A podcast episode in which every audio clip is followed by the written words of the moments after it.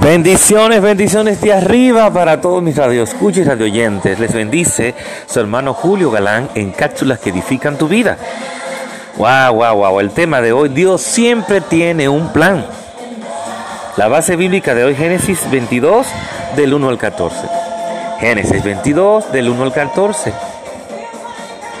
Estas grandes historias que Dios nos relata a través de su palabra, historias verídicas, historias que fueron una realidad. Hoy Mañana y siempre será una realidad. La palabra nunca pasará. Nunca pasará la palabra. Porque eres tú, es el mismo Dios, eres el mismo Dios, el mismo Dios, nuestro Padre Celestial hablando a través de cada uno de esos ministros, de sus siervos, que nos dejan el ejemplo palpable y verídico de cómo podemos vivir nuestra vida. Y el día de hoy el Señor nos recuerda todo lo que Él tenía planificado, porque el Señor siempre tiene un plan. Dios no es Dios de orden, Él nunca improvisa. Y el morir en, la, en Él humillarse, de mandar a su unigénico Hijo Jesucristo, humillarse a los sumos de esa forma, de esa manera, no fue algo improvisado ni inventado, es algo planificado, con un orden, pero sobre sobreabundando el amor sobre nosotros y la gracia, ese favor inmerecido que Él halló en nosotros. Él planificó de antemano, dice la palabra, Él planifica de antemano, vio en nosotros esa gracia, vio en nosotros un material, vio en nosotros ese potencial que bendecido y bendecido ¿eh? y prosperado por Él y dirigido por Él, íbamos a nosotros poder palpar ¿eh? Y vaciarlo en este mundo, que hay tanto trabajo que hacer. Hay mucho trabajo que hacer, no podemos perder el tiempo en religiosidades, en tabúes y, doctrinas de hombres inventadas. No porque hay que hacer esto, no porque no te ponga aquello, quítate aquello, no. Es una mala costumbre. Dios es el, dice claramente el Padre en su palabra, que quien transforma las vidas, quien quita, quien pone, es el Espíritu Santo. Ese es el trabajo del Espíritu Santo, no de nosotros. No de ningún pastor, de ninguna iglesia, de ningún concilio. Eso es inventado por el hombre. Perdón. Entonces el Señor quiere que tú recuerdes esa parte, esa historia, parte de la historia de Abraham, cuando llevó a su hijo Isaac en obediencia al Padre, aleluya, el Padre estaba probando su obediencia y su fe. Pero ya el Padre tenía su plan.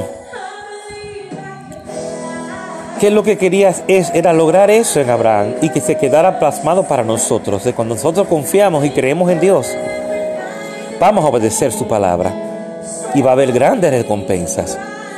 Que siempre que hagamos la voluntad perfecta del Padre va a haber recompensas. No porque no la merezcamos, ni porque hagamos algo para que el Dios nos dé algo sino porque Él lo dice en su palabra que tiene, tenemos que ser recompensados para que otros vean que en Dios siempre vamos a ver si vamos a ser bendecidos de todas las formas y maneras.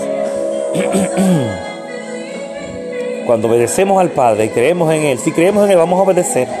Si la amamos y decimos que amamos a Dios, vamos a obedecer, como lo hizo Abraham.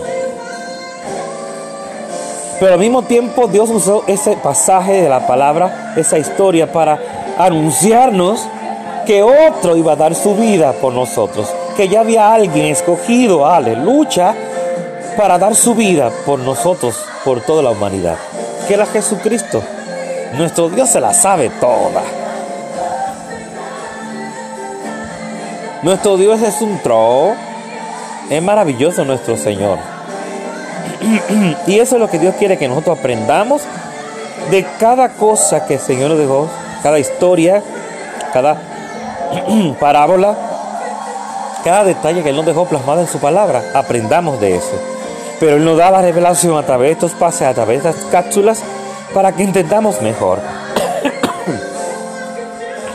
si estás, has estado esperando por tantos años que Dios cumpla algo en tu vida, que Dios te responda algo, que Dios cumpla tus sueños, espera, que Él siempre tiene un plan. Si no te salió en el momento como tú querías, No es como tú y yo queramos, es como el Padre quiere, como el Padre considere que nos conviene responder esa petición. Cuando Él crea que nos conviene realizar ese sueño, porque Él quiere lo mejor para nosotros. Así que bendecimos, bendecimos tu vida, bendigo tu vida. tu hermano Lee. Tu hermano, libre, gozoso y victorioso Julio Galán, en cápsulas que edifican tu vida. Dios te bendiga.